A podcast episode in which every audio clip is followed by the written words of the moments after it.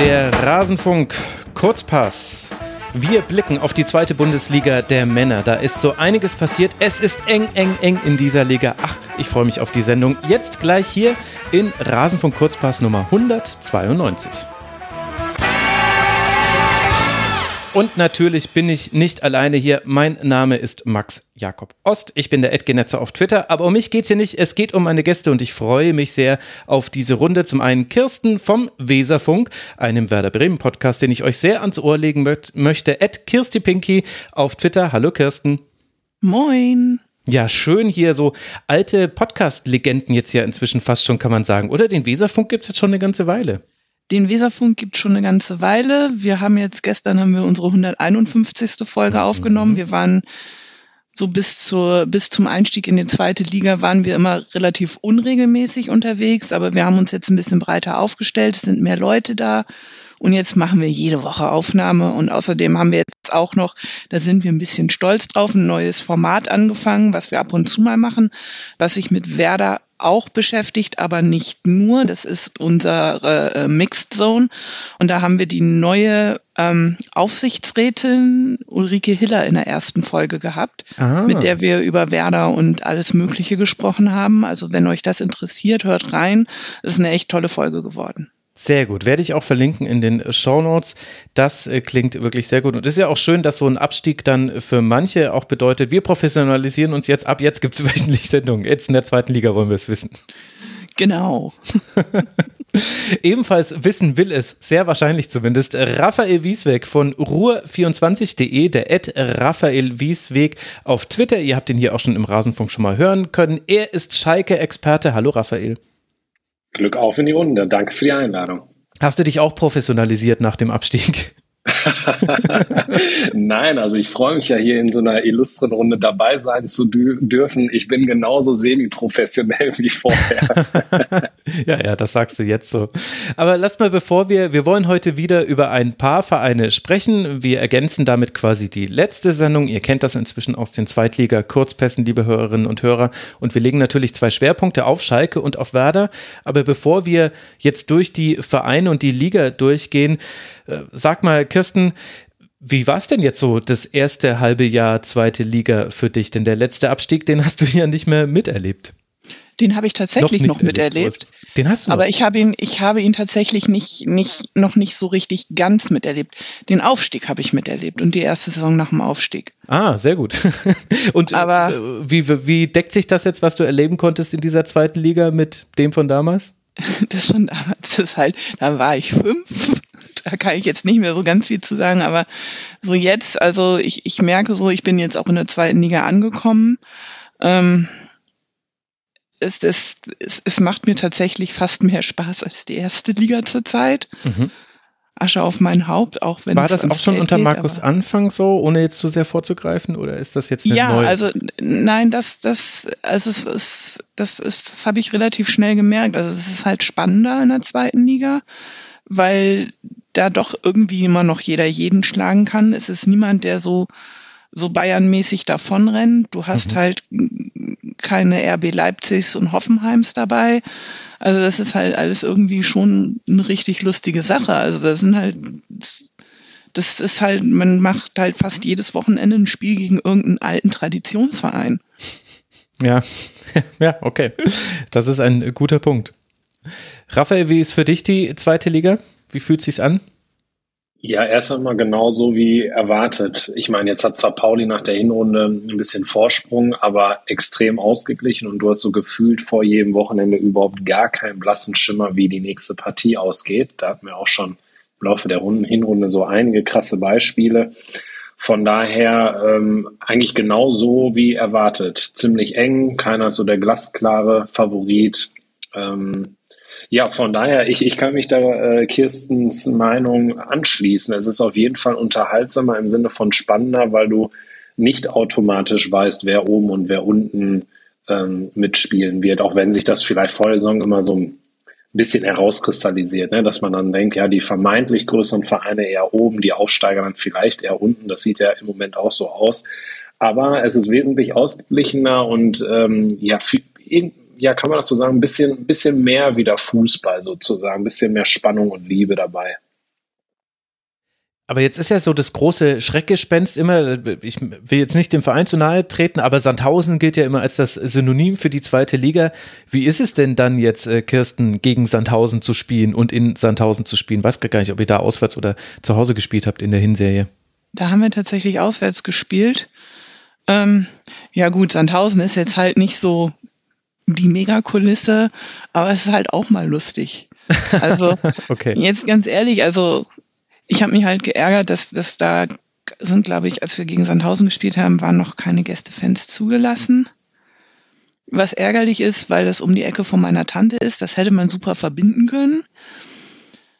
Aber ja, ähm, nein, aber ich, ich finde das jetzt auch gar nicht schlimm. Also ich finde das eigentlich auch recht spannend. Man, man lernt einfach mal wieder neue Mannschaften kennen. Und ich meine, Sandhausen ist ja jetzt irgendwie schon so, so ein Staple in der zweiten Liga geworden über den halt alle immer dann sagen, so, hö, hö, wenn du abschiedst, musst du gegen Sandhausen spielen. Aber ich muss jetzt sagen, so schlimm habe ich das jetzt nicht empfunden. Das ist eine gute Nachricht für alle Beteiligten. Raphael, wie war deine Sandhausen-Erfahrung bisher? Oder jetzt nicht nur auf Sandhausen bezogen? Ist ja ein Synonym.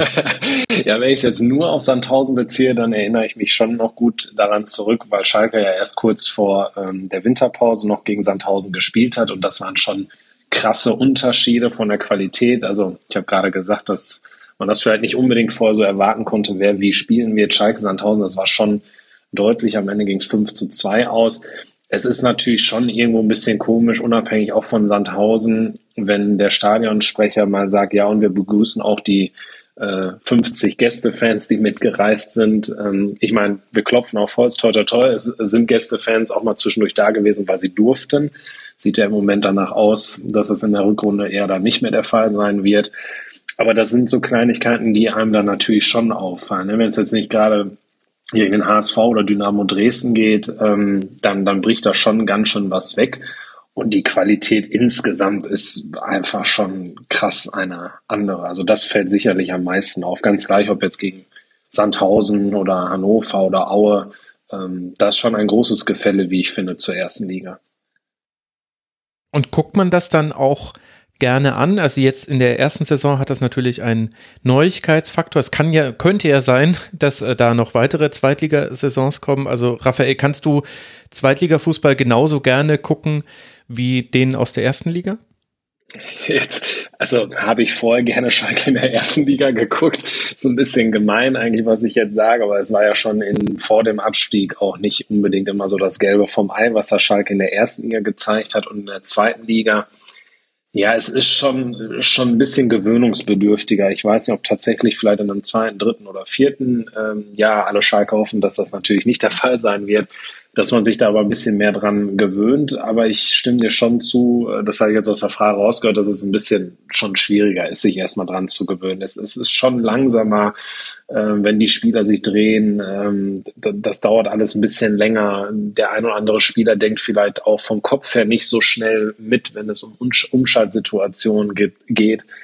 Von daher gibt es da schon einige Unterschiede und du denkst dir manchmal so, wenn du am Sonntagmittag dann halt zum Stadion fährst für Schalke Sandhausen, ja, äh, dass dann vielleicht unter der Woche vor ein paar Jahren Schalke gegen Real Madrid schon ein bisschen mehr was hatte. Harte These, da, da, da bin ich mit gerechnet, ja. Äh, der Biorhythmus muss sich ja auch erstmal umstellen. Der Biorhythmus eines Erstliga-Fans beginnt ja um 15.30 Uhr. Das finde ich, äh, das trifft mich immer noch manchmal, wenn ich die Benachrichtigung auf dem Handy bekomme. Ach ja, stimmt, zweite Liga geht ja schon wieder los. Wahnsinn, bin noch gar nicht im Fußballmodus eigentlich angekommen. Kirsten, wie findest du das so, wenn du so das größere Bild auch weg von Werder ziehst? Wie fühlt sich da die zweite Liga für dich an? Ähm, also ich habe vorher schon immer so ein bisschen zweite Liga mitverfolgt. Ähm, Gerade als, als Covid los war und wir alle nicht ins Stadion gehen durften und wir dann halt, also diese, dann man einfach auch Zeit hatte, alles zu gucken. Und äh, da habe ich halt auch schon ein bisschen mehr angefangen, zweite Liga zu gucken. Und ich, also ja, spielerisch ist da schon ein Unterschied, aber ich finde, es ist halt einfach ein bisschen kämpferischer teilweise. Und ich finde die Spiele auch echt teilweise spannend. Das ist jetzt nichts aus dem, aus dem Bilderbuch oder aus dem Lehrbuch, aber es ist halt echt, zum größten Teil sind da echt wirklich spannende Spiele mit bei, die Spaß mhm. machen. Und äh, das ist halt in der Bundesliga, dann guckst du halt Bayern gegen Fürth und dann ist halt, hm, Was willst du damit andeuten? Kickt dich nicht Bayern gegen Fürth? Das ist doch ein Klassiker. Ist, Fürth kickt mich schon, aber Bayern halt nicht so. es ist halt, es, es ist halt, sagen wir so, es ist, es ist halt jetzt nicht so mit, mit Riesenspannung behaftet. Mhm. Okay, also ich äh, stelle fest als äh, vorläufiges äh, Fazit, ihr beide habt den Abstieg eurer Vereine, in Anführungszeichen eurer Vereine, gut äh, verdaut und es ist dann nicht ganz so schlimm, wie man sich das vielleicht aus der ersten Liga kommend vorstellt. Dann lasst mal ein bisschen näher reingucken. Wir wollen heute ein paar Vereine näher beleuchten. Unter anderem den FC St. Pauli. Und Raphael, du hast es schon gesagt, die sind so die einzigen, die so ein bisschen ein Pölsterchen sich erarbeitet haben, beziehungsweise sich erarbeitet hatten. Denn jetzt tatsächlich gab es eine Niederlage für St. Pauli bei Holstein Kiel, auch noch sehr deutlich ausgerechnet in Kiel natürlich natürlich 0 zu 3 hat St. Pauli verloren. War das jetzt ein einmaliger Dämpfer? Wie kann man diese Niederlage erklären? Wie gefällt dir St. Pauli generell? Ja, ich muss erstmal, du hast vollkommen recht, Pölsterchen ist ein bisschen dahingeschmolzen und ich wollte auch den Linien da gar nicht zu nahe treten, weil die sind ja auch ziemlich dicht jetzt bei Pauli dran und äh, spielen übrigens, äh, Kirsten hat es gerade gesagt, wegen Spannung und so übrigens auch einen feinen Ball, aber vielleicht kommen wir da gleich auch noch zu. Mhm. Äh, Pauli gefällt mir äh, total, total gut, sehr geradlinig, ähm, lässt sich auch schön anschauen und umso überraschter war ich tatsächlich auch von sagen wir mal, dieser deutlichen Pleite. Grundsätzlich kannst du auch schon in Kiel verlieren. Schalke hat da sehr deutlich gewonnen und weiß wahrscheinlich immer noch nicht äh, heute, wie sie das geschafft haben. Ähm, aber das, ja, das deckt ja so ein bisschen die These von mir, dass du einfach vorm Spieltag nicht weißt, wie es ausgeht. Und ich würde behaupten, dass viele jetzt gedacht haben, boah, Pauli, die werden jetzt wahrscheinlich schon länger oben bleiben, die sind da nicht so schnell wieder wegzukriegen. Und dann folgt da plötzlich äh, so eine sehr deutliche Niederlage. Das hat mich schon dann sehr überrascht. Damit habe ich nicht gerechnet. Nichtsdestotrotz habe ich das Gefühl, weil man ja auch so eine Entwicklung bei St. Pauli sieht, äh, die Hinrunde der vergangenen Saison war ja sehr schlecht und dafür die Rückrunde sehr gut. Ähm, und sie haben ja offenbar daran angeknüpft. Also man sieht da eine tolle Entwicklung. Und ich glaube, dass grundsätzlich ja der Stadtteil, der Verein sowieso bei sehr vielen Teilen Deutschlands sowieso sehr sympathisch und beliebt ist. Und die stehen da meiner Meinung nach äh, mit zurecht oben. Ob jetzt Erster oder unter den ersten fünf, aber das hat sich Pauli definitiv äh, verdient und das hat der Schalke auch zu spüren bekommen im direkten Duell. Da Schalke zu spät aufgewacht und da hat Pauli nicht unverdient knapp gewonnen. Mhm man merkt, dass du nur erst ein halbes Jahr in der zweiten Liga bist. Im Millanton wärst du schon viermal verbessert worden. Denen ist wichtig, dass es St. Pauli ist. da, okay, okay. Aber wir wissen, wer, wir, wir alle wissen, wer gemeint ist. Ich bin hier nicht so streng. Es ist mir nur aufgefallen, ich habe zu viel Millanton gehört. Da wird man halt immer korrigiert, wenn man, und jetzt habe ich selber im Kopf. Sie haben es geschafft, mich zu natschen. Kirsten, wie blickst du auf St. Pauli? Also, so Werder und St. Pauli verbindet ja sehr viel. Also zumindest so die, Einstellung zum HSV gegenüber zum Beispiel. Ähm, aber da, da gibt es ja auch, da sind auch die, die Ultras sind untereinander offiziell befreundet. Also das ist schon große Liebe. Ähm, für mich war es dann auch, als die im Weserstadion waren, so ein bisschen das Fest der Liebe, was mit einem sehr Fest der Liebe mäßigen 2 zu 2 ausgegangen ist. ja was, äh, was uns wenig geholfen hat, aber der Stimmung nach dem Spiel ganz gut angetan hat. Also ich mag St. Pauli und ich glaube auch einfach so, die, die haben, glaube ich, auch im Sommer gar nicht so viel vom Kader verloren, vom, vom Stammkader. Und das merkt man halt jetzt auch. Also die sind eingespielt, das Funster wie, wie Hummel. Und die sind jetzt erstmal durchmarschiert. Jetzt gleicht sich das so ein bisschen an. Ich habe auch das Gefühl, dass so, so, so die anderen Mannschaften langsam jetzt in der Saison angekommen sind. Mhm und sich so ein bisschen eingespielt haben und dass es dann deshalb dieses Durchmarschieren wahrscheinlich ein bisschen schwerer sein wird jetzt für St. Pauli. Aber ich glaube, die werden beim Aufstieg ein sehr, sehr großes Sport dann am Ende mitsprechen.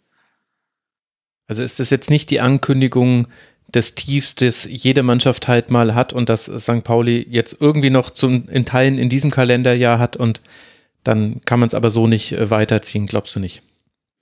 Also es kann gut sein, dass sie noch zwei, zwei, drei Spiele haben, wo sie jetzt nicht so ganz super aussehen.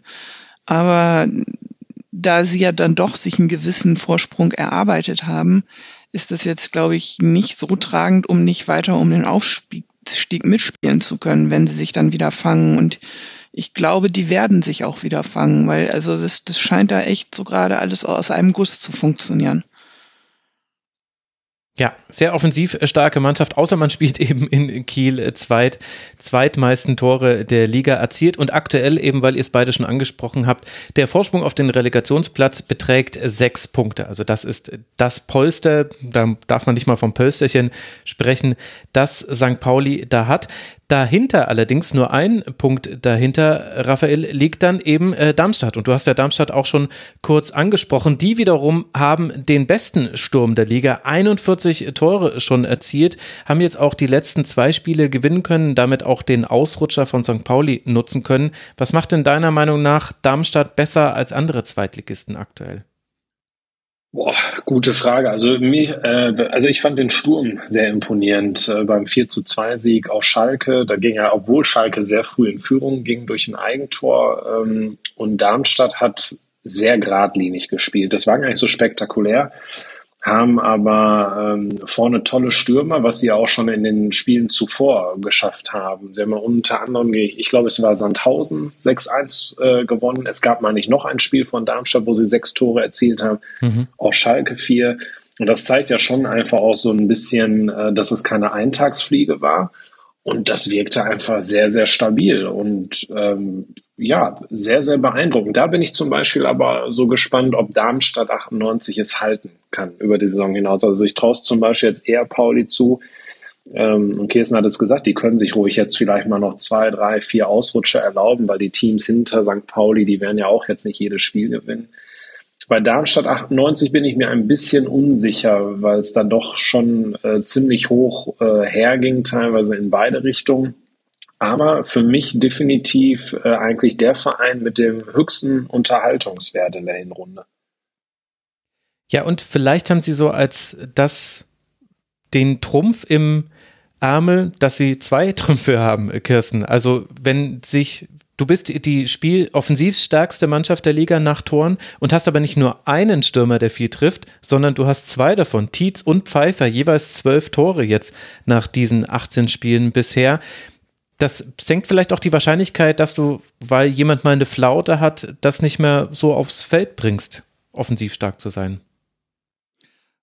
Das ist möglich, aber wir haben ja auch bei Werder gesehen, wenn du zwei ziemlich starke Stürmer hast und einer eine fundamentale Lebenskrise auf dem Platz auslebt, dass das dann mit dem anderen auch nicht so gut klappt, weil manchmal meistens bedienen die sich ja auch gegenseitig oder laufen sich gegenseitig den Platz frei. Also es ist halt immer so eine Sache, da muss man mal gucken, wie weit dann einer von denen auch alleine funktioniert, wenn der andere eine Lebenskrise hat auf dem Platz. Du musst, glaube ich, für alle Nicht-Werder-Fans aufdecken, wer die Lebenskrise hatte. Niklas Füllkrug. Ja, es, ich habe den Seufzer schon gehört, bevor du ihn überhaupt ausgesprochen hast. Aber wir kommen ja gleich noch äh, ja. zu Werder. Was ist so generell dein Eindruck äh, von Darmstadt? Wir haben da auch im Kurzpass länger drüber gesprochen, dass es da Lieberknecht äh, durchaus geschafft hat, zum einen wieder ganz gutes Wir-Gefühl zu erzeugen, aber halt auch vom Spielstil her ein bisschen Dinge zu verändern. Also man spielt zwar viele lange Pässe, aber mit einer sehr guten Passquote inzwischen. Man hat auch andere Wege nach vorne und schafft es eben dann überdurchschnittlich oft, Tore zu erzielen, was ja erstmal nicht so schlecht ist, wenn man aufsteigen will. Das ist eigentlich immer das Beste. Tore schießen soll helfen, habe ich gehört. Nein, aber ich denke, die Darmstädter, nachdem sie ja dann im Juni alle sehr böse waren, weil Werder Bremen Markus Anfang ihn nehmen wollte und genommen hat, denke ich, sollten jetzt langsam mal Dankesbriefe nach Bremen schicken, dass wir ihnen dieses Problem genommen haben und dass das nicht noch Unruhe in den Laden da gebracht hat. Mhm. Ähm, also ich finde, die spielen schönen Fußball. Das haben wir ja auch zu spüren gekriegt. Und ähm, also wie gesagt, es ist super spannend. Ich würde jetzt außer St. Pauli, würde ich einfach sagen, ich wüsste keinen, wo ich jetzt direkt sagen würde, die steigen auf. Oh, bei St. Pauli bist du dir aber sicher? Bei St. Pauli bin ich mir relativ sicher. Einfach auch allein, weil ich das relativ lustig finden würde, wenn St. Pauli aufsteigt und der HSV nicht. ja, okay, gut. Das ist äh, tatsächlich weniger überraschend, wenn ich mal ein bisschen drüber nachdenke. Was Darmstadt sicherlich auch hilft, ist die Standardstärke. Zweitbeste Mannschaft hinter Regensburg, die da in der komplett eigenen Liga spielen, mit 14 nach Standardsituationen erzielten Toren. Zweitbeste Mannschaft nach Standards ist Darmstadt gemeinsam mit dem KSC und Hansa Rostock bei neun Toren liegen die jeweils erzielt aus Standards. Also Darmstadt 35 Punkte, dann haben wir den HSV mit 30 Punkten und damit eröffnet sich ein sehr, sehr enges oberes Drittel der Tabelle, nämlich zwischen Rang 3, dem HSV, und Rang 9, dem SC Paderborn, liegen drei Punkte. Wir haben HSV 30, Schalke 30, Nürnberg 30, Heidenheim 30, Werder 29, Jan Regensburg 28 und Paderborn 27. Also alles unglaublich eng. Das heißt, Raphael, wir können uns jetzt für das Folgende kaum so ein bisschen an den, an den Tabellenplätzen aufhängen, sondern müssen eher auf Dinge wie Form und generellen Eindruck gucken und landen damit tatsächlich auch schon, was ja positiv ist, beim FC Schalke 04, der eben aktuell mit 30 Punkten punktgleich mit dem HSV ist. In der kurzfristigen Abrechnung ist es jetzt der vierte Tabellenplatz, aber wie gesagt, ist alles sehr, sehr eng beisammen. Fass mal diese 18 Spiele von Schalke zusammen. Welche Entwicklung hat denn der Verein genommen, dass man jetzt ja da einfach deutlich mit drin ist in der Frage um den Aufstieg? Boah, ja, Entwicklung, das ist eine gute Frage. Also vielleicht vorweg erstmal, die Verantwortlichen hatten sich vorgenommen, nach der Hinrunde in der Nähe der Aufstiegsplätze sein zu wollen. Mhm. Und da lässt sich ja definitiv festhalten, dass es ihnen jetzt gelungen. Nach 17 beziehungsweise nicht nur nach der Hinrunde, sondern nach 18 Spielen. Und der Start, der war dann erstmal holprig. Äh, Schalke hat ja äh, den Auftakt gegen den HSV verloren. Da lässt sich dann aber eigentlich auch eine wunderbare Parallele ziehen, halt zu der Entwicklung. Ich glaube, damals hatte äh, Schalke nur 27 Prozent Ballbesitz in dem Heimspiel gegen den HSV, ähm, hat 1-3 verloren. Und jetzt war eigentlich Schalke drauf und dran, in, am 18. Spieltag in Hamburg zu gewinnen oder hat auf jeden Fall einen mehr als nur verdienten Punkt ergattert, hatte mhm. mindestens gleich so viel Ballbesitz und ich glaube ein Saisonrekord, was die äh, Torschüsse auch angeht, um da jetzt mal so einen ganz großen Schritt zu machen zwischen dem ersten und 18. Spieltag. Und dazwischen hattest du sehr starke äh, Schwankungen. Ich erinnere mich äh, sehr gut noch an die 1 zu 4 Klatsche in Regensburg. Die hast du ja gerade schon erwähnt, Jan Regensburg mit der Standardstärke. Das war schon heftig. Zu dem Zeitpunkt war ja Jan Regensburg auch ziemlich souverän Tabellenführer. Da kann man ja jetzt auch gut dran äh, erkennen, was aber passieren kann, wenn du nur so ein bisschen nachlässt. Und dann hatte Schalke eine sehr erfolgreiche Phase ähm, mit, den, mit den Siegen in Rostock gegen Ingolstadt, in Hannover, gegen Dresden. Das waren alles zu Null Siege. Und dann kamen wieder aber die Dämpfer, Pokal aus bei 1860 München, auch Niederlage beim FC Heidenheim. Das war dieses Nebelspiel, wo äh, selbst Gott die Zuschauer kaum was erkannt haben. Ähm, ja, und dann auch diese heftige Klatsche, will ich es schon fast nennen, gegen Darmstadt mit diesem 2 zu 4. Und es gibt sicherlich, ich will jetzt gar nicht jedes Spiel aufzählen, aber sehr unterhaltsame Spiele. Äh, Kirsten wird sicherlich auch äh, sehr guten sich noch an das 1 zu 1 in Bremen erinnern ja. können. Das ist vielleicht noch mal ein Thema für sich. Ähm, ja, und dann hat jetzt eigentlich so zum Abschluss das, das 4-1 gegen Nürnberg und 1-1 in Hamburg Schalke nochmal Auftrieb gegeben und auch äh, Trainer Dimitrios Gramotzes gestärkt und ich finde schon persönlich, dass dadurch eine sehr gute Entwicklung zu erkennen ist, unabhängig jetzt von der reinen Tabellenposition. Schalke ist nicht nur in der Nähe der Ausstiegsplätze, sondern ähm, hat sicherlich nicht alles, aber auch einiges richtig gemacht und ist auch nicht umsonst, glaube ich, die Mannschaft, die in der letzten Viertelstunde die meisten Tore erzielt. Also die Grundvoraussetzungen, die stimmen zumindest schon einmal. Wer sich nicht mehr an dieses Werder-Auswärtsspiel erinnert, da war der Schiedsrichter ein Thema. Da gab es einen Strafstoß in der äh, Nachspielzeit, ich weiß gerade gar nicht in welcher Minute genau. In der allerletzten. In der aller, allerletzten. Und wollen wir über diesen Elfmeter nochmal reden oder sparen wir uns das einfach? Ach, also wir können da gerne drüber reden. Ja. Ich glaube, es war, weiß nicht, 98., 99. Ich glaube, gepfiffen wurde es in der 94. Es hat ja ein bisschen gedauert, bis ewig es dann gedauert. tatsächlich ausgeführt wurde. Ja, ja. Es war vielleicht keine Sternstunde des Videoassistenten und des Videobeweises generell. Vielleicht könnten wir uns darauf einigen. Oder Kirsten, möchtest du da widersprechen? Ganz ehrlich, ähm, ich habe dieses Spiel in einem Irish Pub mit schlechten Essen in Nürnberg gesehen, weil an dem Wochenende meine beste Freundin geheiratet hat. Neben uns am Tisch saßen Bayern-Fans. die diesen Elfmeter auch für völlig Unrechten zielten. Die waren dann aber ruhig, als ich uns fragten, war, ob der Videoschiedsrichter blind ist. Dann habe ich auf ein Halbfinale im Weserstadion im DFB-Pokal Werder gegen Bayern ja. gewesen, habe Kingsley Coman gesagt und dann etwas weiter entfernt auf ein Halbfinale im DFB-Pokal in München hingewiesen mhm. und Arturo Vidal gesagt. Dann war da auch Ruhe ähm, wir haben so viel Scheiße fressen müssen vom, vom Videoschiedsrichter in entscheidenden Situationen, dann nehme ich auch mal eine Fehlentscheidung. Ja, das, das sei dir auch wirklich unbenommen. ich wollte nur den Kontext für dieses Spiel aufmachen. Aber dann lass mal auf Schalke zurückkommen. Raphael, über Werder regen wir ja gleich noch länger. Da können wir, wir wegen mir auch nochmal alle Schiedsrichterentscheidungen aufdröseln. Bitte nicht. Raphael, äh, du hast jetzt schon Dimitrios äh, Gramotzes genannt. Den haben ja auch Erstliga-Fans in der Rückrunde der letzten Saison noch erleben können und er war ja gefühlt äh, Variante Nummer 40, äh, wie man jetzt versuchen will, äh, Schalke auf die zweite Liga auch letztlich vorzubereiten. Es ging ja dann gar nicht mehr so unbedingt um den Klassenerhalt, als Gramozis kam. Was hat er denn verändert auf Schalke und hast du den Eindruck, dass das erfolgreich ist oder sein könnte? Ähm, ich fange mal vielleicht mit dem letzten Teil an. Ich glaube, dass es erfolgreich sein kann mit dem, wie Gramozis ähm, seine Sicht der Dinge hat auf die zweite Bundesliga, dass es da nun mal einfach auf andere Dinge auch ankommt als in der ersten Liga.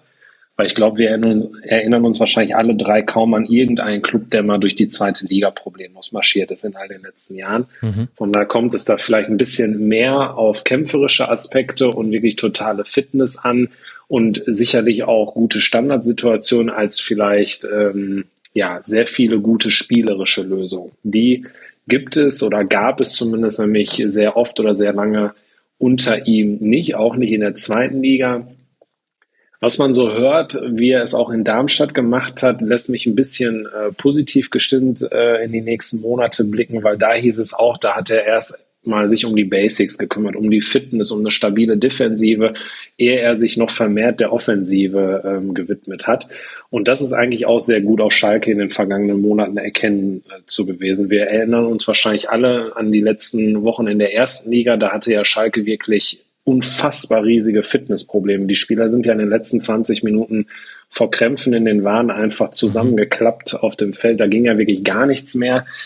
Ähm, da konnte dann Gramozis einfach auch nicht mehr viel bewegen. Und ich habe es gerade schon einmal kurz gesagt, jetzt ist Schalke vielleicht sogar so fit wie kein anderes äh, Zweitligateam. Sie erzielen die meisten Tore in der, in der letzten Viertelstunde aller Clubs. Und das spricht ja schon zumindest erstmal dafür, dass das Team sehr, sehr fit ist. Ähm, die Standardsituation oder grundsätzlich Flanken ähm, über Auvejan, Abnehmer, Terodde, vielleicht sprechen wir da gleich auch noch ein bisschen genauer drüber, das funktioniert auch. Ähm, also er hat schon auch einfach erkannt, wo die Stärken liegen und warum sollst du es dann nicht einfach auch nutzen, diese Stärken ja, und ansonsten muss aber trotzdem auch noch ein weiterer Schritt kommen. Und ich habe so ein bisschen das Gefühl, jetzt ist nur die Frage, ob du das wirst bestätigen können, dann in den restlichen 16 Rückrunden spielen, dass diese Spiele gegen Nürnberg und ha Hamburg schon ein, ein, eine gute Richtung eingeschlagen haben, was das Spielerische angeht, was das Offensive angeht, ein bisschen mitreißend. Das hängt meiner Meinung nach aber auch ein bisschen damit zusammen, vielleicht wird auch Gramozis zu seinem Glück gezwungen, dass einige Spieler vorne für die Offensive ausgefallen sind und Schalke da ein bisschen anders ausgerichtet war, zumindest personell. Von daher sehr, sehr spannend, aber unumstritten ist er definitiv nicht, auch wenn jetzt seine Position gestärkt wurde. Aber er war ja auch nicht unumstritten, als der Abstieg feststand. Sonst hätte ja auch Ruven Schröder nicht versucht, noch äh, Baumgart doch zu kriegen, bevor er bei Köln unterschreibt das war ja dann schon so, so ein erstes Zeichen dafür, dass er vielleicht äh, auch Gramozis nicht zu 100 Prozent tatsächlich den direkten Wiederaufstieg zutraut. Mhm. Wenn wir sehen, was Steffen Baumgart aus Anthony Modest gemacht hat, dann hätte man sich das mit Simon Terodde so eigentlich in der zweiten Liga zumindest genau auch vorstellen können. Aber jetzt hast du gerade gesagt, in den letzten Spielen, also 4 zu 1 in Nürnberg, 1 zu 1 äh, zu Hause gegen Nürnberg, Entschuldigung, und 1 zu 1 in Hamburg, da äh, wurden ein paar Dinge verändert, weil Spiele ausgefallen sind. Was hat sich denn da verändert? Ja, also erst einmal hat sich vor allem, das war schon gegen Nürnberg der Fall, ähm, durfte ja Darko Czurninov ähm, ganz vorne mal mitspielen. Äh, ausgeliehen vom VfB Stuttgart, sicherlich auch sehr vielseitig einsetzbarer Spieler. Er durfte oder vielmehr musste aber in den ersten Spielen als offensiver Rechtsverteidiger auflaufen. Schalke spielt ja mit einer Fünferabwehrkette und was bei Thomas Auvian auf der linken Seite extrem gut klappt, ich denke, wir können ihn sicherlich zu einem der besten Spieler in der Hinrunde auch äh, da durchaus küren, funktionierte auf der rechten Seite bei Schalke halt überhaupt nicht. Und auch wenn Schulinov ein sehr flexibel einsetzbarer Spieler ist, hat er seine Stärken in der Offensive. Und er ist ein ziemlicher Freigeist auch. Und das hat man gegen Nürnberg sehr gut gesehen. Also er hat zum Beispiel davon profitiert, dass dann Simon Terodde und Marius Bülter gleichzeitig ausgefallen sind. Und hättest du, hätte ich das vor zwei, drei Monaten gesagt, hätte ich mir wahrscheinlich selber nicht geglaubt, ähm, dass es auch mal von Vorteil sein kann. Und so können wir es eigentlich auch noch weiter fortführen, weil Danny Latzer, ähm, gebürtiger Gelsenkirchener, als Führungsfigur geholt hat, sich ja schwer verletzt direkt am ersten Spieltag. Ist dann vor ein paar Wochen wiedergekommen, konnte dann aber auch nicht so recht überzeugen, war dann also eher mehr Risiko oder Belastung ähm, in Anführungsstrichen als eine Hilfe. Ist jetzt auch wieder ausgefallen, fällt auch bis Anfang des Jahres aus. Und Dominik Drexler ähm, auch neu geholt, so wie ja sowieso ich glaube 99 Prozent der Spieler im Kader, ist viel auch auf Außen ausgewichen, sehr kämpferischer Typ, aber hatte meiner Meinung nach zu viele krasse Schwankungen in seinen Leistungen. Und jetzt hat äh, Rodrigo Salazar, äh, der sich auch übrigens toll entwickelt hat, wenn wir über Entwicklung sprechen bei Schalke, ähm, mit Blendy Idrissi einen Kicker neben sich, der seine Rolle einfach auch nochmal auf dieser offensiven Achter- oder Zehner-Position schon fast äh, interpretiert. Und so, so gefühlt würde ich sagen, wirbelt Schalke viel mehr in der Offensive und hat viel mehr Optionen und ist vielleicht sogar noch weniger ausrechenbar. Und deswegen glaube ich, dass das schon geholfen hat. Die Frage wird dann sein, wie es halt sein wird, wenn Terodde zurück ist, wenn wieder, wenn wieder Latzer und Drexler äh, zurück sind, weil Gramotzes auch kurz vor der Rückkehr, vor der ersten Rückkehr von Latzer gesagt hat, wenn mein Kapitän fit ist und wenigstens 60 Minuten spielen kann, dann spielt er auch. Also eine Einsatzgarantie gegeben. Hm. Von daher bin ich sehr, sehr gespannt, welche Lehren Gramotzes jetzt aus den letzten Wochen in diesem Jahr zieht. Da waren jetzt wirklich viele Namen mit dabei, bei denen ich vermute, dass eben Menschen, die die zweite Liga der Männer nicht näher verfolgen, da auch gar nicht so viel zu sagen können. Also Idrissi zum Beispiel, äh, John Linov kann, hat man immerhin schon mal gehört, glaube ich. Salazar natürlich sowieso. Ovejan haben wir hier auch schon äh, angesprochen im Rasenfunk, der kam schon öfter vor. Wie würdest du denn sagen, hat das geklappt, auf Schalke einen Zweitligakader zusammenzustellen? Ja, sehr gut. Also erstmal stimme ich dir vollkommen zu oder wenn es vielen Zuhörern so geht, dass ich ja selbst sehr viele Spiele auch nicht kannte äh, gebe ich total offen zu. Ich habe mich auch mit dem Torhüter, der ja nachher noch gekommen ist und jetzt plötzlich auch durch ein bisschen Glück zur Nummer eins hochgerutscht ist, Martin Freise, kannte ich vorher nicht. Thomas Auwehr nicht, Ko Itakura, ähm, gut, Marcin Kaminski, ähm, muss ich jetzt zugeben, kannte ich jetzt auch nicht so wirklich, aber kann man vielleicht noch eher was mit anfangen. Blenny Idrissi kommt aus der eigenen äh, Jugend, also lange Rede, kurzer Sinn. Da waren einfach tatsächlich sehr viele Spieler dabei, die neu sind und die ich und ich würde behaupten auch sehr viele andere Schalker gar nicht kannten. Und jeder hat es sicherlich mitbekommen, wie krass der Umbruch bei Schalke im Sommer war. Ich glaube, jeder kennt es, wenn eine Mannschaft absteigt, dann bist du auch ähm, teilweise dazu gezwungen, teure Spieler oder gute Spieler abzugeben. Aber bei Schalke war es ja ein beispielloser Umbruch, wie ich finde. Ich glaube. Ganz kurz, um es zu illustrieren: 31 Zugänge, 28 Abgänge. Genau. Und ich glaube, dass nur Malik Chow, ähm, Tiaf geschrieben, für die, die sich vielleicht fragen, äh, wer das denn ist, äh, der einzige Spieler ist, der in der vergangenen Saison gespielt hat und jetzt auch. Das heißt, alle anderen, die regelmäßig eingesetzt werden, alle anderen zehn, sind einfach komplett neu. Und wenn man sich das vor Augen führt, finde ich es schon beachtlich eigentlich, dass Schalke natürlich mit den Schwankungen, die es gibt, einigermaßen eine Stabilität schon so flott gefunden hat. Weil klar, von Schalke erwartet man es oder hat man es vor der Saison erwartet, aber frag mal bei, weiß ich nicht, vielleicht 14 anderen Zweitligateams nach, wenn die so einen krassen Umbruch hätten vollziehen müssen, ob das dann auch so schnell geklappt hätte. Von daher ähm, ziehe ich davor schon den Hut, wie Ruven Schröder das gemeinsam mit auch Gramotzes gebastelt hat. Sie haben sehr auf Charaktere geachtet. Das war ja auch so ein Thema für sich auf Schalke in den vergangenen Jahren. Und das ist wirklich, das ist nicht nur so eine Phrase, eine verschworene Einheit, ähm, die einfach sehr gut miteinander funktioniert. Das ist sicherlich spielerisch nicht das Gelbe vom Ei, hm. aber sie haben sich sehr schnell zusammengefunden Und das war ja auch die einzige äh, Möglichkeit, wenn du tatsächlich, auch wenn es offiziell nie direkt so gesagt wurde von den Verantwortlichen, von dem einen oder anderen Spieler schon, aber wenn du halt oben mitspielen willst, dann darfst du halt nicht auch zu spät erst anfangen, die Punkte zu sammeln. Frag nach bei St. Pauli, wie gesagt, in der vergangenen Saison. Wenn du da erst anfängst, in der Rückrunde aufzudrehen, dann ist vielleicht der Zug einfach schon abgefahren. Von daher, vor dem Hintergrund, wie krass der Umbruch aus Schalke war mit all diesen Abgängen und Neuzugängen, ähm, finde ich, kann man schon den Hut ziehen, wie Schalke dann unter dem Strich dasteht. Mhm. Kirsten, da würde ich gerne dich mit reinholen und so ein bisschen auf das Werder-Segment vorausgreifen.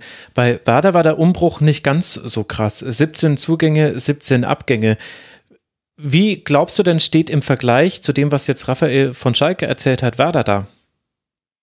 Ich glaube, da ist die Situation relativ ähnlich. Wir haben halt sehr viel die Mannschaft also aufgefüllt mit sehr, sehr jungen Eigengewächsen.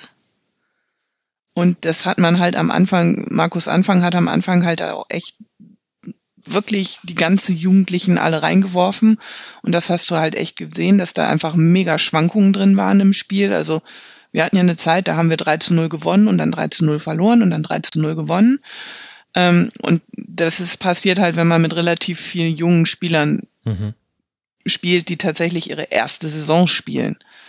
Und ich glaube, wir hatten dann teilweise mit dem HSV zusammen den jüngsten Kader überhaupt in der Liga.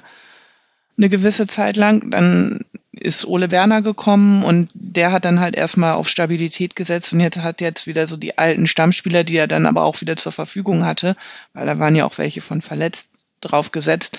Und da ist dann halt einfach auch jetzt eine gewisse Stabilität entstanden, weil da einfach wieder ein bisschen mehr Erfahrung mit drin ist, in die man dann die jungen Spieler mit einbinden kann. Also das Eingrooven mit einem komplett neuen Kader muss man halt auch üben. Also mhm. ja, wir haben nicht so viel verloren wie Schalke, aber wir haben halt wirklich Schlüsselspieler. Also wir haben wirklich alle unsere Schlüsselspieler verloren.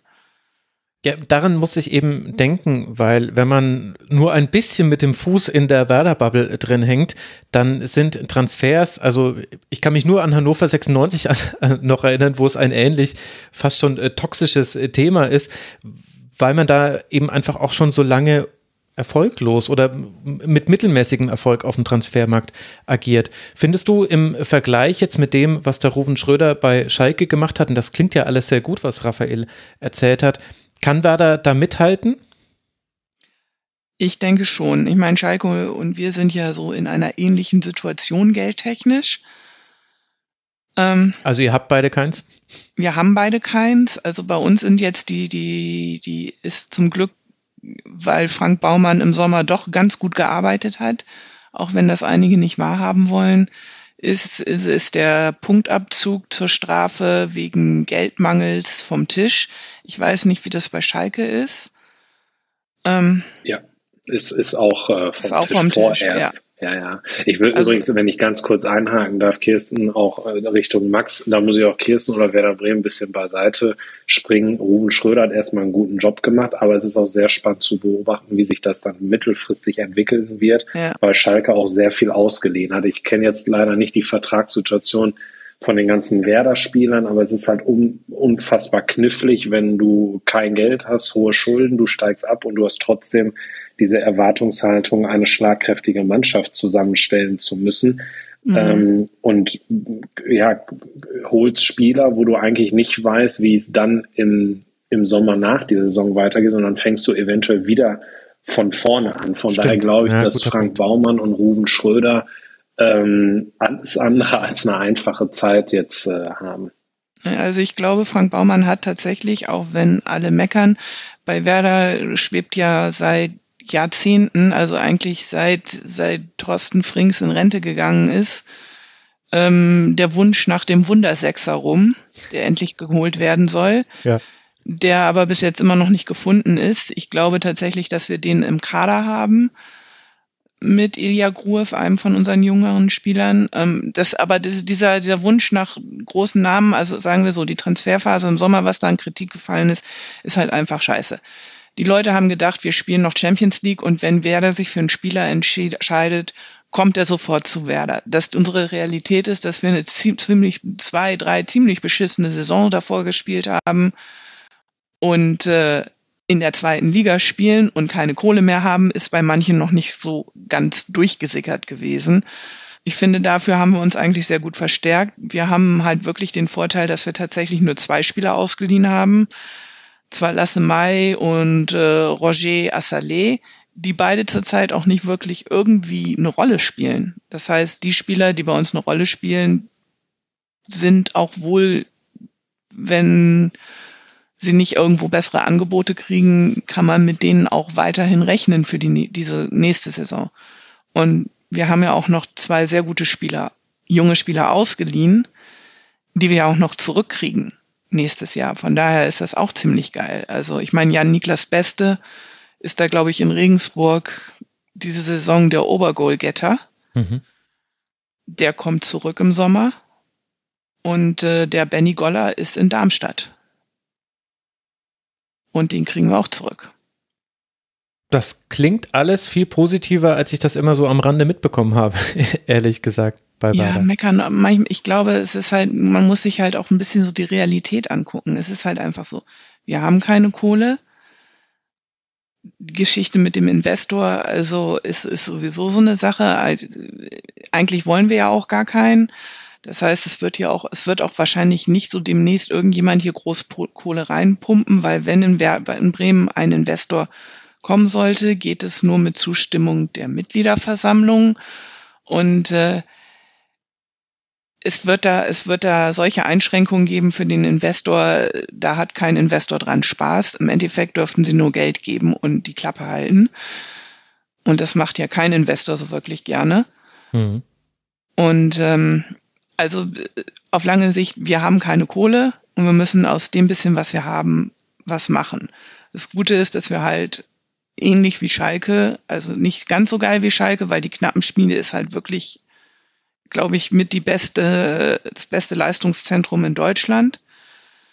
Ähm, aber auch unser Leistungszentrum produziert ganz gute Spieler, also zumindest für Zweitliganiveau immer sehr, sehr robuste, gute Spieler, dass wir da einfach weiter drauf zurückgreifen müssen. Und das, was wir dazu geholt haben, teils sehr günstig, das macht in der Ergänzung des Kaders einfach richtig Sinn. Das sieht man jetzt auch mit Anthony Jung, haben wir einen schönen Verteidiger, der da außen ein bisschen robust und Ruhe reinbringt.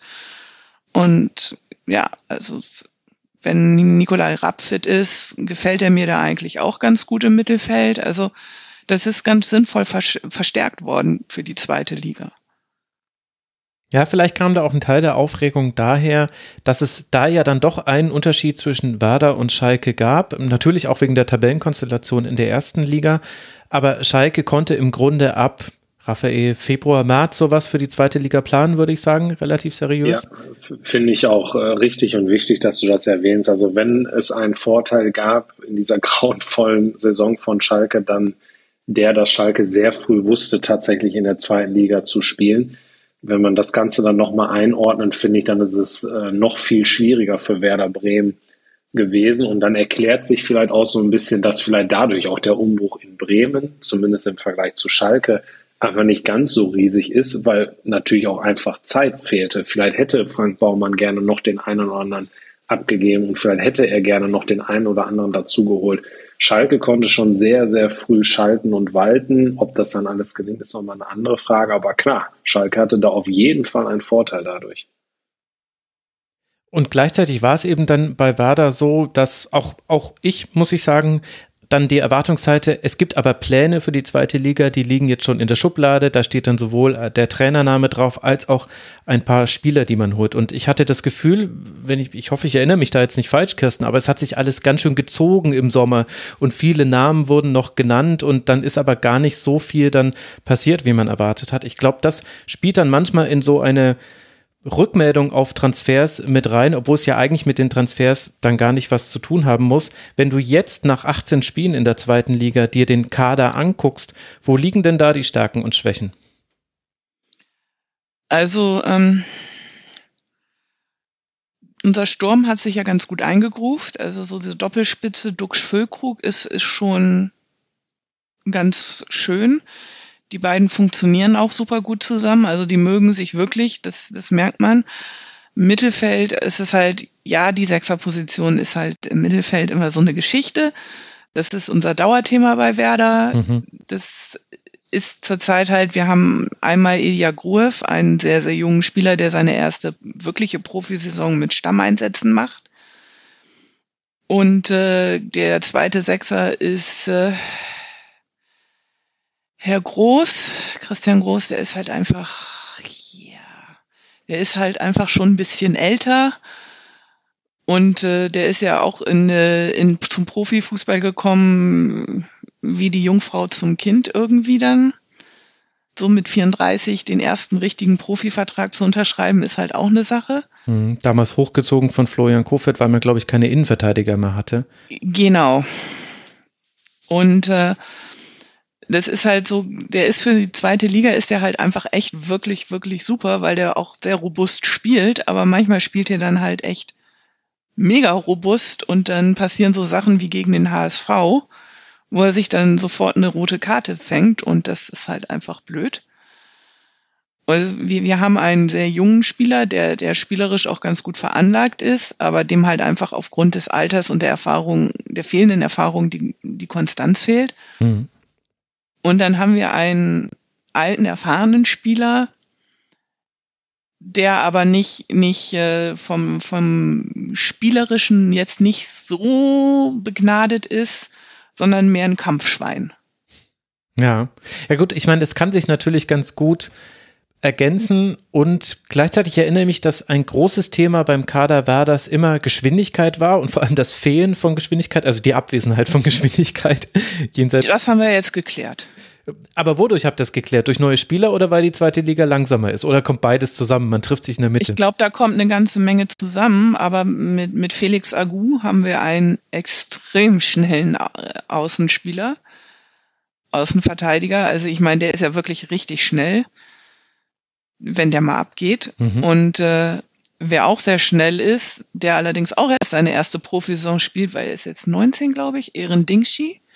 Der ist auch relativ schnell unterwegs. Also der, wenn der jetzt mal so richtig warm wird und der kriegt ja auch immer seine Minuten, dann wird, kann das auch richtig lustig werden mit dem. Also der ist halt auch ziemlich schnell.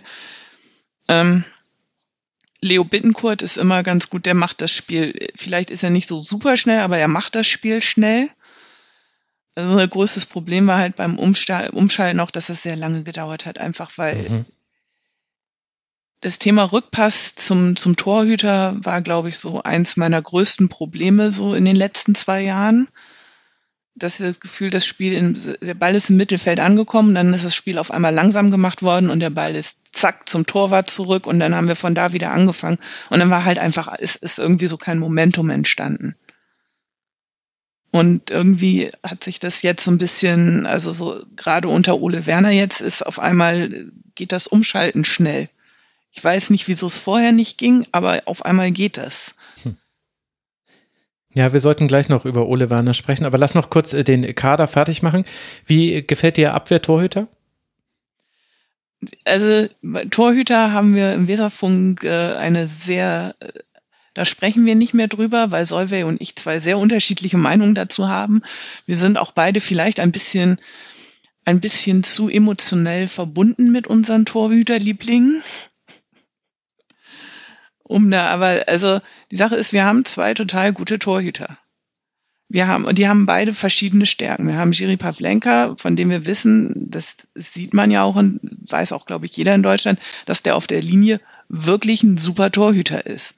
Das Problem ist, dass er halt einfach kein guter Fußballer ist, dass seine Abschläge landen regelmäßig im Aus und er macht das Spiel im Aufbau relativ langsam. Er ist halt einfach kein guter, kein guter Fußballer. Das ist so. Und dann haben wir der andere Torhüter ist Michael Zetterer, der vielleicht auf der Linie nicht ganz so geil ist, aber das ist ein richtiger spielender Torhüter. Das ist ein richtig guter Fußballer. Der macht die Spieleröffnung schnell und sicher und die Bälle kommen an. Und äh, da musst du dann halt wählen. Und mhm. als die Saison angefangen hat, war es dann halt so, da hatten wir auch noch Stefanos Capino, der jetzt bei Bielefeld ist, noch mit im Mix, der halt auch ein starker Torhüter ist. Dann hat sich Schiri Pavlenka verletzt und dann hat Markus Anfang seine Nummer eins erstmal ausgesucht und das ist auf Michael Zetterer gefallen. Capino ist dann nach Bielefeld gegangen und Pavlenka saß halt erstmal auf der Bank, also nee, teilweise nicht mal auf der Bank, weil er ja Rücken hatte. Und Zetti hat das meiner Ansicht nach auch ganz okay gemacht. Manche haben gesagt, er ist halt manchmal ein bisschen nervös und manche Bälle hätte der hätte Pavlenka gehalten, die er nicht gehalten hätte. Ähm, da waren aber auch halt Bälle bei, die er gehalten hat, die Pavlenka nicht gehalten hätte. Also es ist halt so und dann nach, ich glaube, es war nach dem Paderborn-Spiel, wo wir alle scheiße waren, oder das Spiel da drauf, wo wir auch alle scheiße waren, hat er halt die Torhüter gewechselt, was ich nicht gemacht hätte. Aber er hat halt Pavlenka ins Tor gestellt. Ähm, ich glaube, das war so der unnötigste Wechsel in der Mannschaft aller Zeiten, weil es nicht am Torwart lag. In, in Werder lag es jahrelang nicht am Torwart, dass wir Gegentore kassiert haben. Mhm. Und ähm, die Abwehr ist halt, es ist ein, die Abwehr ist ein spannendes Konstrukt. Also so wie wir jetzt die letzten Spiele gespielt haben, habe ich da eigentlich keine Bauchschmerzen mit. Aber dazwischendurch haben wir ja mal richtig ordentlich durchwerfen würfeln müssen wegen Corona oder anderen Verletzungen. Immer Toprak ist halt, verletzt sich gerne. Das wissen wir alle. Aber wenn er da ist, ist er halt da. Und er ist halt echt eine Bank. Der ist ruhig, der kann Spielaufbau. Und der kann vor allen Dingen auch seine Mitspieler, seine jungen Mitspieler um ihn rum führen, anleiten und denen Sicherheit geben, was ich ganz gut finde. Dann haben wir Milos Velkovic, der meiner Ansicht nach immer vergessen wird und unterschätzt wird, aber das, der Typ ist halt einfach ein echter stabiler Innenverteidiger mit einer sehr, sehr guten Spieleröffnung. Der wird halt immer vergessen, weil der so ruhig ist oder weil er nicht so super wirklich spektakuläre Sachen macht, mhm. außer den Scorp das Scorpion-Kick-Tor jetzt gegen Dings. Mhm. Das war schon sehr spektakulär. Aber sonst wird er halt gerne vergessen. Und dann haben wir halt Marco Friedel, ähm, der kurz in Ungnade gefallen ist, weil er dachte, er wechselt und dann nicht gespielt hat, das eine Spiel, weil er sich nicht verletzen wollte, was ihm wohl seine Berateragentur gesagt hat, die er danach gewechselt hat. Der fühlt sich aber jetzt, glaube ich, wieder ganz wohl in Bremen. Also man sieht ihn die ganze Zeit lachen. Das ist ja immer ein ganz gutes Zeichen. Und äh, der ist halt auch ein sehr, sehr guter Innenverteidiger mit einer schönen Spieleröffnung. Auch äh, zurzeit einen sehr guten Offensivdrang. Der macht recht gut Tore. Ich glaube, zwei oder drei hat er die Saison schon gemacht. Mhm. Also das läuft. Also so die, die Innenverteidigung und die Torhüter, da sind wir eigentlich ziemlich gut aufgestellt. Ja, so klingt das. Und ich finde es interessant, dass es da auch noch eine Parallele zu Schalke gibt. Äh, Raphael, das hast du ja vorhin schon angedeutet. Auch da haben wir einen Torhüterwechsel. Ralf Fährmann ist eben nicht die Nummer eins, sondern Martin Freise spielt. Wie ist es denn dazu eigentlich gekommen? Ja, ich musste gerade schon grinsen und habe mir gedacht, Kirsten kann eigentlich weitermachen und das Ganze nochmal erzählen oder dass sie die Namen austauscht. Das, das Torwartthema aus Schalke ist ja schon länger eins, ne? seit Alexander Nübel zum FC Bayern äh, gegangen ist und der übrigens damals ja auch Ralf Herrmann abgelöst hat. Und Ralf Herrmann ist so wirklich in den vergangenen Jahren so gefühlt die ärmste Sau aus Gelsenkirchen. Ähm, vor der Saison hatte sich Gramotzes tatsächlich auf ihn festgelegt als Nummer eins und so sollte er auch in die Saison gehen. Ja, und dann, dann hat das Coronavirus ihn ausgebremst an den ersten beiden Spieltagen, ähm, hatte dann aber in Anführungsstrichen Glück, durfte sofort im Tor stehen und das hat dann aber fünf Spieltage gehalten. Übrigens bis dahin ist dann Michael Langer eingesprungen. Da war Martin Freisel ähm, auch noch gar nicht äh, bei Schalke sozusagen oder noch nicht lange da, noch nicht lange im Training. Da er vereinslos war, musste man ihn erstmal noch ein bisschen aufbauen. Ja, und Ralf Fährmann wurde dann nach dem 1 zu 2 gegen den Karlsruher SC ähm, aus dem Tor genommen. Und zwar unter anderem auch genau aus den Gründen, die Kirsten gerade so ein bisschen auch umschrieben hat bei der Torwartproblematik in Bremen. Ralf Fährmann ist auch auf der Linie und gerade im 1 gegen 1 und bei Elfmetern überragend. Also da sind ja auch schon viele Erstligastürmer dran verzweifelt, hat aber auch diese spielerischen Defizite. Und da hat schon der Ex-Torwarttrainer Simon Hensler, der ja jetzt ausgetauscht wurde vor der ähm, Saison, ähm, mit dran gearbeitet. Und meiner Meinung nach war das ein Fehler, weil man aus Ralf Fährmann eigentlich jemanden machen wollte, der, der er einfach nicht ist. Mhm. Man hat es trotzdem versucht und Gramotzes wollte halt unbedingt spielerischer noch äh, agieren, gerade von hinten raus und nicht nur die Bälle nach vorne kloppen, was ja grundsätzlich in meinen Augen zumindest ein, ein schöner und guter Ansatz ist. Ähm, das hat aber nicht funktioniert, weil, oh Überraschung, ähm, Ralf Fährmann eigentlich noch nie der Typ war. Er ist jetzt 33, also meiner Meinung nach wird er es jetzt auch nicht mehr großartig lernen. Und ursprünglich sollte dann eigentlich Michael Langer einspringen. Der hat sich dann nur dummerweise ein Kreuzbandriss zugezogen. Der fällt also jetzt noch bis zum Ende der Saison aus, sodass dann tatsächlich Martin Freise von der Tribüne direkt äh, in nicht nur in den Kader, sondern zwischen die Pfosten gerutscht ist. Und das gibt eigentlich wunderbar dieses ganze Torwart-Dilemma auf Schalke wieder. Also der S04 schafft es da wirklich die vergangenen Jahre gnadenlos fortzusetzen mit dieser Thematik. Und dann hat Martin Freise tatsächlich aber auch einen äh, sehr guten Job gemacht. Ich glaube, es die ersten vier Spiele, das waren diese vier Spiele, die ich vorhin auch einmal erwähnt habe, die Schalke alle zu null gewonnen hat. Das waren die vier Spiele, die ersten vier von Martin Freise. Ähm, hatte auch da die eine oder andere sehr gute Parade bei. Und jetzt schwankt er aber so seit einigen Wochen und hat auch mehr Streuung in seinen Bällen, die er abspielt. Er äh, ist spielerisch definitiv besser als Ralf Fährmann, ähm, ist grundsätzlich auch gut auf der Linie und in der Luft. Ähm, letzteres ist wiederum auch ein Problem von Ralf Fährmann, das Abfangen äh, von Flanken. Also die tun sich da alle nicht sehr viel, meiner Meinung nach. Das sind alles grundsätzlich keine schlechten Torhüter. Ich befürchte nur, dass diese Thematik Schalke auch noch weiter begleiten wird, weil Ralf Fährmann ja einen sehr langfristigen Vertrag noch hat. Er verzichtet dafür ein bisschen auf Gehalt diese Saison. Dafür wurde der Vertrag dann nochmal verlängert. Und der ist ja so durch und durch Schalker, ähm, dass er sicherlich auch nicht so schnell äh, ja, gehen wird, obwohl er ständig Rückschläge einstecken muss. Hm. Okay, die Torhüter, ich sehe schon, das ist ein, äh, das ist ein Thema. Ich hatte das noch so grob im Kopf, was da bei Schalke passiert ist, aber dann nicht mehr so genau. Äh, ziemlich irre. Jetzt haben wir aber bei Werder ja ein Thema noch, Kirsten, über das müssen wir unbedingt sprechen. Also wir haben die ganze Markus Anfang Causa im letzten Kurzpass schon mit Daniel Koteos abgehandelt. Da bin ich sehr dankbar, dass wir da jetzt nicht nochmal ins Detail gehen müssen. Und jetzt ist Ole Werner der neue Trainer. Und zumindest kurzfristig sieht es zum, für mich so aus, als sei das das Beste, was Werder passieren hätte können, dass sich der eine Trainer aus welchen Gründen auch immer, beziehungsweise wir kennen die Gründe, weil er äh, sich einen Impfausweis hat fälschen lassen, verabschiedet. Und offenbar steht man ja jetzt mit einem Trainer da, der vielleicht sogar besser passt als Markus Anfang. Ja, unterschreibe ich so. Also ich glaube, Ole Werner war ja auch im Gespräch für die Nachfolge von Florian Kofeld. Ähm, der wollte aber zu dem Zeitpunkt aus Kiel nicht weg, was fair ist, weil er halt wirklich Kieler durch und durch ist. Ähm, das hat jetzt geklappt. Im Endeffekt müssen wir da Markus Anfang dann wahrscheinlich noch für dankbar sein.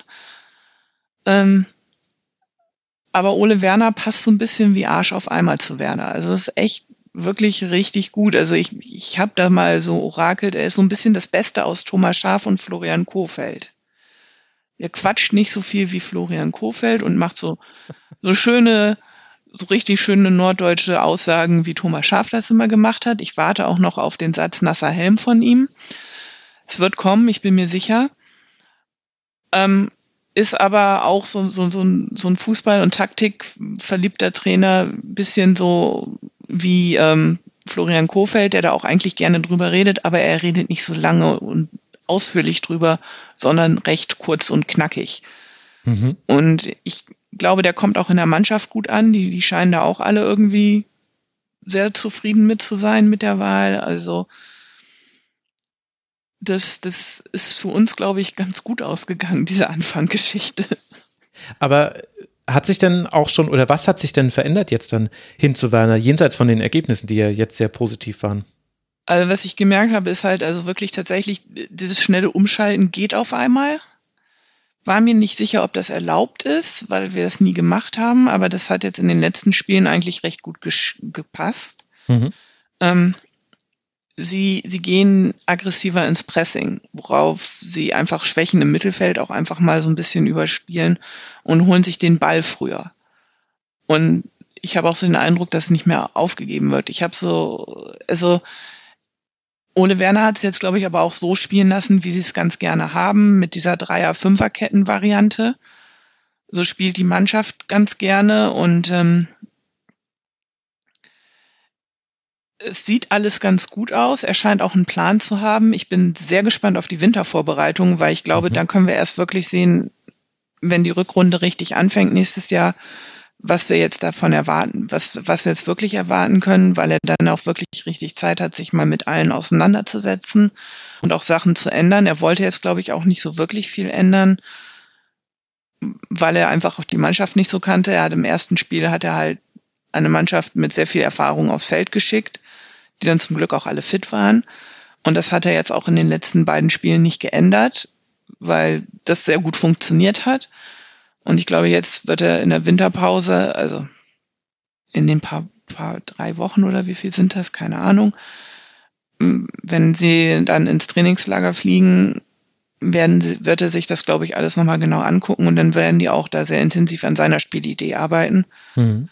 was auch immer das dann sein wird. Aber ich glaube, er ist bei der Spielidee flexibler als Markus Anfang. Der ist ja immer recht starr. Das war ja auch in Darmstadt schon so eine Herausforderung dass er erst sehr spät seine, seine Spielidee ein bisschen gewechselt hat und auf einmal sind die dann ja die, das letzte halbe Jahr abgegangen wie Schmitz Katze. Mhm. Ähm, und ich glaube, das war bei uns auch so ein bisschen ein Problem, dass er relativ starr noch dran festgehalten hat. Und dass dadurch auch diese Schwankungen dann passiert sind. Mensch, das äh, klingt alles ziemlich gut. Äh, ich habe noch eine Frage an euch beide, bevor wir dann ja auch noch über ein paar andere Vereine sprechen müssen an dieser Stelle. Äh, Raphael, du darfst mal anfangen. Was würde denn passieren, wenn Schalke den Aufstieg verpassen würde?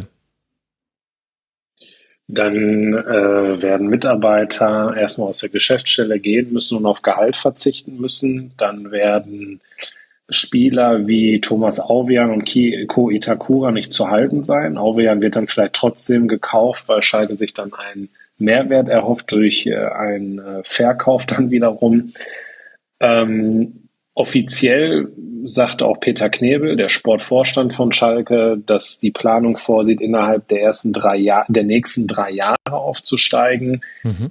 Die Erfahrung zeigt aber, Grüße gehen raus nach Hamburg, äh, dass es ja nicht einfacher wird nach dem ersten Jahr. Ich will damit gar nicht sagen, dass es im ersten Jahr dann deswegen einfach ist oder einfach her. Aber ähm, es wird natürlich dann halt noch schwieriger, weil die äh, finanziellen, äh, die finanzielle Situation kennt jeder. Ich glaube auch jeder, der nicht so viel mit Schalke am Hut hat, ist halt sehr, sehr schwierig. Ähm, und da muss man auch schauen, ob zum Beispiel ein Simon Terodde noch viel länger bleibt. Salazar wird auf jeden Fall gekauft. Da bekommt Frankfurt erst nach 2022 eine Rückkaufoption, aber Chulinov geht definitiv auch zurück nach Stuttgart. Also dann folgt ja an der einen oder anderen Stelle auch der nächste Umbruch und dann ist die Frage, äh, wie gut es dann wieder gelingt, alle zusammenzuhalten und dann ist auch die Frage, ob es nicht schon wieder einen Trainerwechsel geben wird, weil der Vertrag von Gramozis, der läuft halt nur bis Sommer. Und ich glaube auch nicht, dass jetzt zu früh, weil Schalke aus den Fehlern der Vergangenheit äh, gelernt hat, unter anderem auch mit den fünf Trainern der vergangenen Saison, ähm, mit ihm verlängern wird, sondern es knallhart wahrscheinlich daran an, äh, miteinander verknüpfen wird, ob Schalke Erfolg hat, sprich wieder aussteigen wird. Und wenn das nicht der Fall ist, dann ist auch der Trainer weg. Und dann bin ich sehr gespannt, wer dann die richtige Lösung ähm, sein soll, weil ich gebe ganz offen zu, Schalke hatte jetzt so viele verschiedene Trainertypen in den vergangenen fünf Jahren, dass ich dann jetzt nicht um die Ecke kommen kann und sagen kann, ja, der ist dann auf jeden Fall der Richtige und mit dem klappt es dann. Also wird dann wahrscheinlich wieder ein kleiner Umbruch erfolgen und deswegen bin ich dann skeptisch, dass es im zweiten Jahr eher klappen soll als im ersten. Kirsten, wie ist es bei Werder? Also finanziell müssen wir eigentlich aufsteigen. Da geht's uns wie Schalke, ähm, weil sonst wird weiter gespart werden müssen. Ähm, ich glaube, so rein von der Mannschaft spielerisch wäre das jetzt für uns nicht so das Riesenproblem, noch ein zweites Jahr oder ein drittes Jahr in der zweiten Liga zu verbringen weil, also wir haben eigentlich so gut wie alle aus dem Kader aussortiert, also beziehungsweise sind, sind verkauft, die wir, die, die nicht Bock auf zweite Liga hatten. Marco Friedl und Milos Velkovic könnte man dann noch, mit Milos Velkovic läuft der Vertrag aus zum Ende der Saison. Mhm. Aber Marco Friedl könnte man dann immer noch verkaufen. Das heißt, da gibt's halt auch immer dann nochmal Geld. Jiri Pavlenka wird definitiv gehen. Also der Vertrag läuft auch aus. Der wird auch vermutlich nicht verlängern. Ähm, ich glaube aber, dass wir eine ganze Menge Spieler haben, die bleiben würden. Und wir auch mit jungen Spielern dann auffüllen können, die dann doch ein bisschen mehr Erfahrung haben, was die ganze Sache wieder ein bisschen spannend macht. Mhm. Aber also ich würde es jetzt nicht super als den Super-GAU empfinden, wenn wir jetzt nicht direkt wieder aufsteigen. Gut, ich meine, wir müssen da ja eh alle spekulieren. Es hat mich jetzt nur interessiert, wollte jetzt gar nicht die Stimmung runterziehen mit dieser Frage. Nee. Ich merke schon, jetzt hat diese Sendung auf einmal so eine Schwere gewonnen. Ist ja noch gar nicht so weit. Ich, ich weiß genau, wie wir jetzt wieder gute Laune bekommen, indem wir über den ersten FC Nürnberg sprechen. Raphael, die hast du ja unter anderem jetzt äh, dann beim 4 zu 1 Sieg der Schalker und aus Nürnberger Sicht logischerweise dann eine 1 zu 4 Niederlage ja näher beobachtet. Welchen Eindruck macht denn der Club auf dich? Ja, schon sehr guten, weil ich finde, erst einmal täuscht das Endergebnis ja auch ein bisschen über das tatsächliche Spiel hinweg. Er stand, jetzt weiß ich es nicht mehr ganz genau, bis zur 86. Minute, glaube ich, ungefähr auf jeden Fall kurz vor Schlusspfiff, ja auch nur 2 zu 1 äh, mhm. für Schalke. Und ich würde wirklich sagen, dass das Endergebnis dann zwei Tore zu hoch ausfiel. Schalke hat verdient gewonnen, meiner Meinung nach. Ähm, übrigens auch dann erst zum zweiten Mal gegen ein Team aus den Top 10. Ansonsten gelang ja nur ähm, gegen Paderborn noch ein 1 zu 0 Sieg. Ähm, der in Bremen, der wurde dann ja noch äh, genommen sozusagen. Aber ansonsten hat ja Schalke immer ziemlich lange Gesichter äh, machen müssen gegen die Teams von oben. Und das war dann schon, glaube ich, dann auch so ein Statement, weil Nürnberg meiner Meinung nach wirklich auch keinen schlechten Ball spielt. Ich glaube nicht, dass es unterm Strich reichen wird, um dann tatsächlich ganz am Saisonende noch um den Relegationsplatz mitzuspielen. Aber da sind wir uns wahrscheinlich alle einig, dass wir auch vielleicht nicht gedacht haben, dass Nürnberg eine bislang so gute Rolle spielt in dieser Saison. Und es hat ja auch ein bisschen gebraucht, bis die Klubberer ja dann tatsächlich auch ins Laufen gekommen sind. Aber ähm, ja, sieht eigentlich alles unterm Strich tatsächlich nicht schlecht aus. Und das, das sah auch auf Schalke äh, nicht schlecht aus. Das hätte auch gut und gerne in die andere Richtung ausgehen können. Wenn ich mir so angucke, Kirsten, Nürnberg im Vergleich zu eben den Mitaufstiegskonkurrenten, dann hat man die drittbeste Abwehr, da teilt man sich aber das äh, positive Schicksal mit dem HSV, die haben die beste Abwehr, Darmstadt zweitbeste, Paderborn, St. Pauli, Schalke sind alle in, in diesem Bereich, da sprechen wir von 23, 21 und 20 Toren. Und der Unterschied scheint mir dann aber vor allem der Sturm zu sein. Denn da sind äh, alle genannten sehr stark. Über Darmstadt und St. Pauli habe ich schon gesprochen. Jan Regensburg, Schalke 04, Werder sind dann die nächsten, der HSV. Und der erste FC Nürnberg kommt dann aber erst deutlich später, hat erst 27 Tore erzielt, was der größte Unterschied zu sein scheint. Könnte das dann daran auch scheitern? Ist es nur eine Momentaufnahme? Was ist so dein Gefühl, wenn du den Club dir anschaust? Also ich, ich glaube auch, die schießen echt wirklich wenig Tore und das ist äh, irgendwo dann, wenn man aufsteigen will, vielleicht ein bisschen hinderlich. Ähm, ich habe die eigentlich auch vor der Saison wieder so, so mehr so im Mittelfeld angesiedelt. Und ich glaube auch, dass sie sich da dann zum Ende der Saison hin auch wieder einnisten werden. Weil, also, wenn die jetzt nicht irgendwie noch da groß was tun, ähm, ist das also mit den Toren, die sie schießen, halt wird es einfach echt schwer. Also mhm. die haben ja echt teilweise, also nee. Also Top-Torjäger sind Schuranov und Dovedan mit jeweils fünf Treffern. Und genauso war es auch schon, als wir, ich weiß gerade gar nicht vor wie vielen Wochen, mit äh, Flo Zenger über den Club gesprochen haben. Da hat er genau das schon gesagt, dass der Torjäger fehlt. Manuel Scheffler wäre das ja, war das ja in der letzten Saison und damals war es schon, dass Schuranov und äh, Dovedan die jeweils besten Spieler waren vom Ergebnis her im Sturm, haben aber halt jeweils fünf Tore gemacht. Das ist halt, scheint mir so, dass der größte Stolperstein für den FCN zu sein. Mhm. Ja.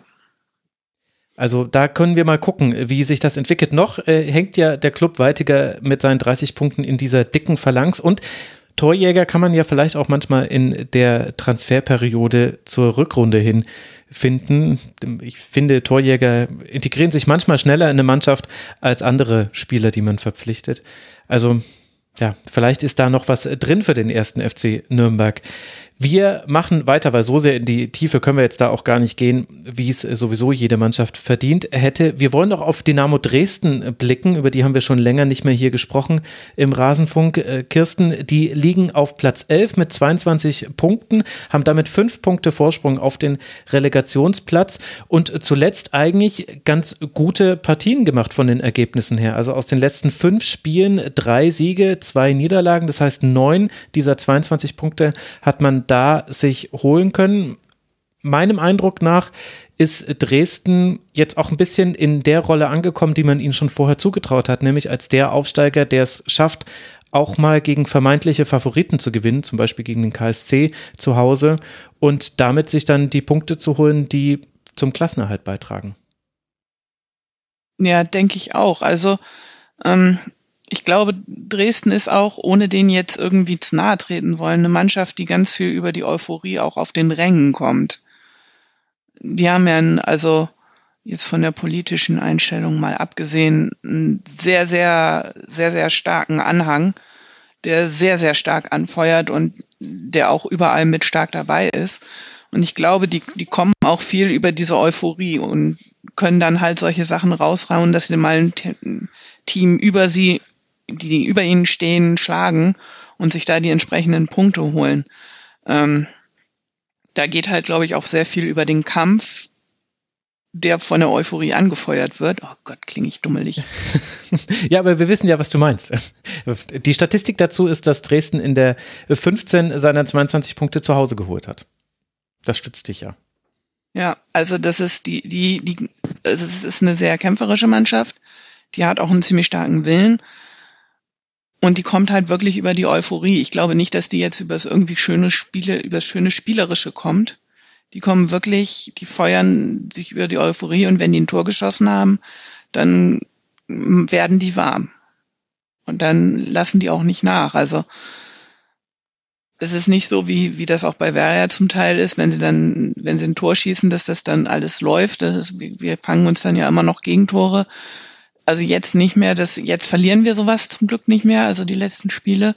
Aber ähm, bei Werder ist das ist dann halt oft so gewesen, wenn wir ein Gegentor gefangen haben oder so, oder wenn wir ein Tor geschossen haben und dann ein Gegentor gefangen haben, dass das dann alles auf einmal zum komplett bei Werder zum Erliegen gekommen ist. Und das habe ich bei Dresden irgendwie so nie den Eindruck. Die, bei denen habe ich immer wirklich den Eindruck, dass die bis zum Ende kämpfen.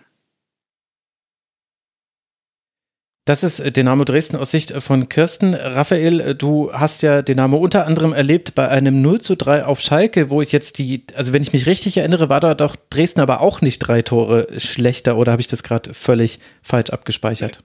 Nee, nee, genau. Hast du vollkommen recht. Also Schalke hat sich da auch lange schwer getan und Dresden hat da auch sehr mutig gespielt und ich kann da Kirsten nur zustimmen. Ich finde, dass Dresden einfach, das klingt jetzt auch ein bisschen blöd, dass es schon mehr weiß eigentlich, ähm, worauf sie sich einlassen sollten, was sie können und genau auch das umsetzen. Wenn ich das vergleiche mit den Kellerkindern, mit, der, mit den aktuellen Kellerkindern. Also wenn ich Ingolstadt, Aue, Sandhausen sehe, sogar Hannover mit dabei. Dresden ist da einfach insgesamt ein bisschen stabiler äh, unterwegs. Sie haben ja richtig stark angefangen, dann hatten sie zwar eine Delle, aber wie du ja auch gerade erwähnt hast, sie sind auch wieder zurückgekommen. Und ja, dann gibt es vielleicht mal so Spiele wie 0-3 aus Schalke oder jetzt zuletzt 0-3 in Ingolstadt. Das, sind, das glaube ich, zählt dann auch wieder zu diesen Spielen, wo man sich danach an den Kopf fasst und sich denkt, ja. wie konnte das denn jetzt sein? Ingolstadt bis dahin nur einmal gewonnen in 17 Spielen und dann gewinnen die da plötzlich so deutlich. Ähm, ich sehe das genauso wie Kirsten, leben extrem von der Euphorie, vom Kämpferischen. Aber genau das braucht es ja auch in der zweiten Liga äh, und gerade auch als Aufsteiger.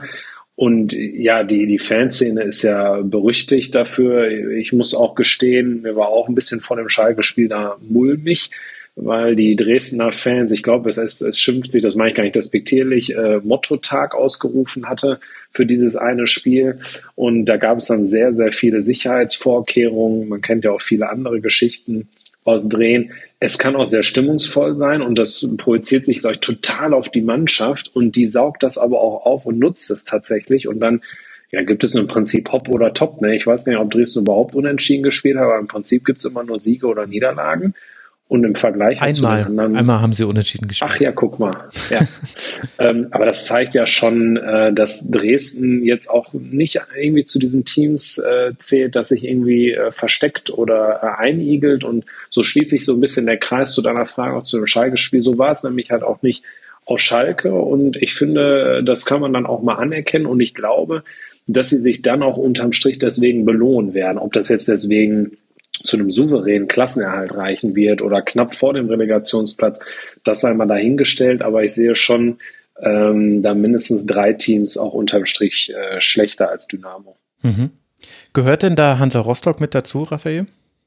Ja, also zu den Teams, äh, die dann um den äh, Abstieg bangen müssen, meinst du? Ja, also zu, zu den Teams, die du schlechter als Dresden siehst. Ja, ja, ich finde schon, das, das sind keine riesigen Unterschiede. Ähm, aber ich habe äh, das Spiel, zumindest jetzt Schalke Rostock, ich muss jetzt auch gestehen, wenn ich, ob ich über Dresden oder Rostock rede, da kann ich mich immer nur auf entweder das Spiel gegen Schalke oder vielleicht noch ein, zwei weitere beziehen. Deswegen mögen mir die Anhänger es verzeihen, wenn ich das ein oder andere falsch einschätze. Aber rein subjektiv sehe ich Dynamo ein Ticken stabiler und besser auch als Hansa Rostock. Ich würde jetzt behaupten, dass Hannover 96 ähm, da noch irgendwie rauskommen wird, ohne weit noch nach vorne zu preschen in der Tabelle. Aber ich glaube schon, dass Rostock äh, eher Probleme kriegen wird noch äh, als Dynamo Dresden, weil ich glaube, dass ganz unten das Feld noch ein bisschen enger zusammenrücken wird, weil ich kann mir nicht vorstellen, dass Ingolstadt und Aue wirklich so schwach weiterspielen wie in der Hinrunde. Bei Rostock, Kirsten, sind zumindest war das so der Stand, den wir in den letzten Kurzpässen hatten, vor allem die zugelassenen Schüsse, also die Defensive, ein Problem. Ähm, als wir das letzte Mal aufgenommen haben, waren sie nach den Expected Goals äh, der zugelassenen Chancen letzter in der Liga. Da wird es natürlich schwierig. 31 Gegentreffer in 18 Spielen ist jetzt auch gar nicht so wenig, aber man hat ja auch drei Punkte Vorsprung auf den Relegationsplatz, den aktuell Sandhausen hat. Welchen Eindruck macht denn Rostock auf dich? Also ich finde auch, die sind halt. Äh, ich habe jetzt echt nicht so viel Rostock gesehen, muss ich ganz ehrlich sagen. Aber ich glaube, die sind so ein bisschen wie Dresden, nur nicht so ganz euphorisch. okay. Mhm. Und ähm, also ich, ich sehe die eigentlich auch, dass die sich da so richtig schön noch in den, den Abstiegssumpf reinrummeln können. Weil, also, Sandhausen, irgendwie schaffen die das ja immer noch so in der letzten Minute sich zu retten. Wie auch immer. Ähm, für Aue würde ich es mir tatsächlich wünschen, dass sie sich noch irgendwie zu retten. Weil ich möchte jetzt endlich auch mal noch nach Aue. ja, okay. Mhm. Ähm, Ingolstadt, denke ich, die, die werden die werden da vorbei machen, also die, die werden vermutlich wieder absteigen. Ich glaube nicht, dass die sich da noch richtig groß rauszummeln werden. Aber ich glaube, Rostock könnte da richtig schön sich noch in den Abstiegskampf reinspielen. Also dafür spielen die halt auch einfach nicht konstant genug. Mhm. Ist die Situation der äh, Dresdner nicht so ein bisschen vergleichbar mit äh, der der Bochumer in der ersten Liga? Ich finde, Bochum transportiert es auch total super rüber. Äh, spielen mhm. jetzt auch nicht die Sterne vom Himmel, wirken aber extrem gefestigt und sehr kämpferisch. Äh, spielen, glaube ich, auch sehr häufig nur Hop oder Top. Kann man, kann man das ein bisschen vergleichen oder äh, trifft es äh, das überhaupt gar nicht? Ist das nur irgendwie mein, mein Eindruck? Also nach dem, was ich sehe, ehrlich gesagt, passt dieser Vergleich aktuell sehr gut, weil auch Bochum jetzt ein paar Spiele gewonnen hat, die man nicht unbedingt gewinnen muss und auch weil Bochum auch eine sehr heimstarke Mannschaft ist und seine Punkte wesentlich da holt.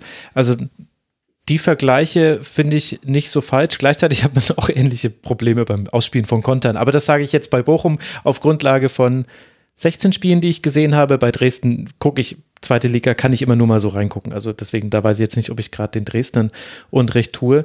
Bei Rostock finde ich noch auffällig, welche Rolle Verhög spielt. Das ist ja was Positives.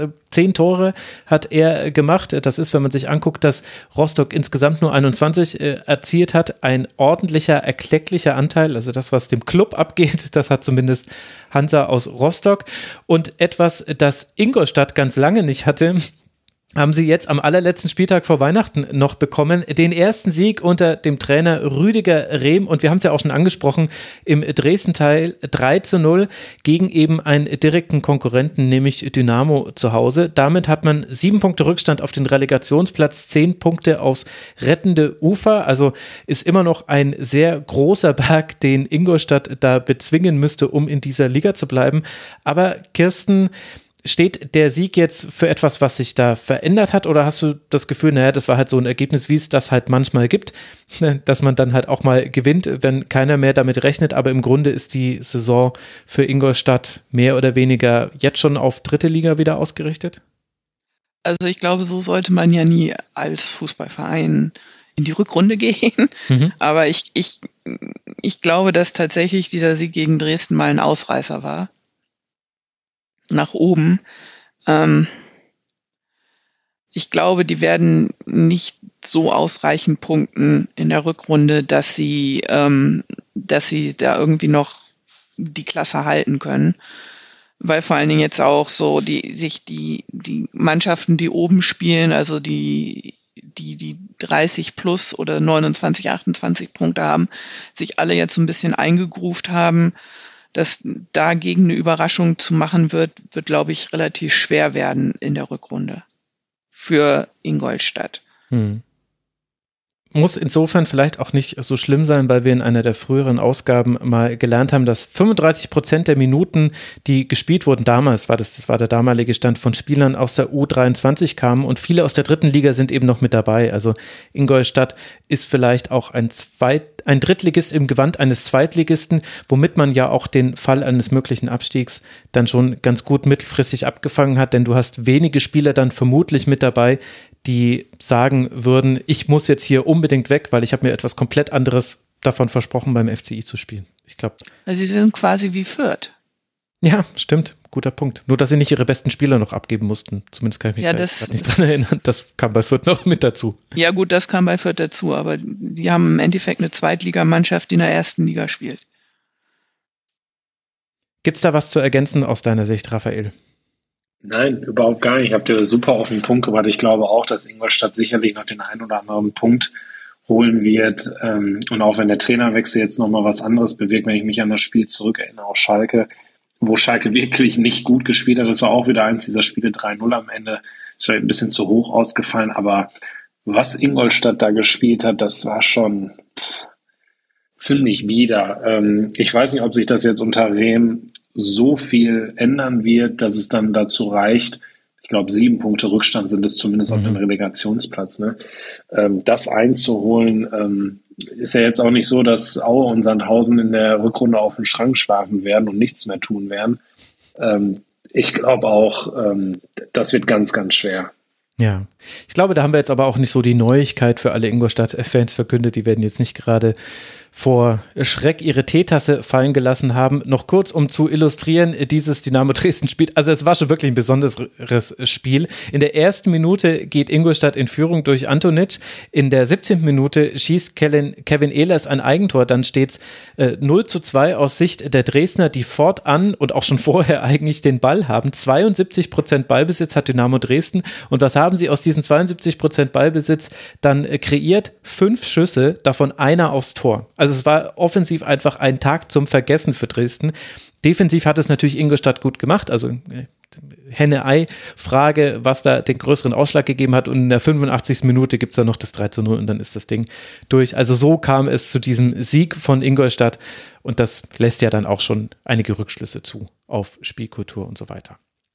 Das passt doch dann eigentlich ganz gut auch zu dem, was wir gerade über Dynamo Dresden gesagt haben. Das war dann jetzt ein Ausreißer, das war einfach wahrscheinlich kein gelungener Tag und trotzdem hat man das Gefühl, dann wird halt Dynamo wieder in einem anderen Spiel die Kurve kriegen, weil es einfach solche Spiele gibt. Die mhm. haben ja auch andere Teams. Also ich würde jetzt behaupten, 16 oder 17 von den 18 Teams haben mal richtig ins Klo gegriffen. Frag mal selbst beim Tabellenführer jetzt nach St. Pauli mit dem 0-3 in Kiel.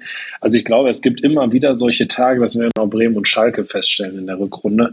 Von daher, ähm, ja, wird der Dynamo, ich bleibe einfach dabei, ähm, die, die Kurve wieder kriegen.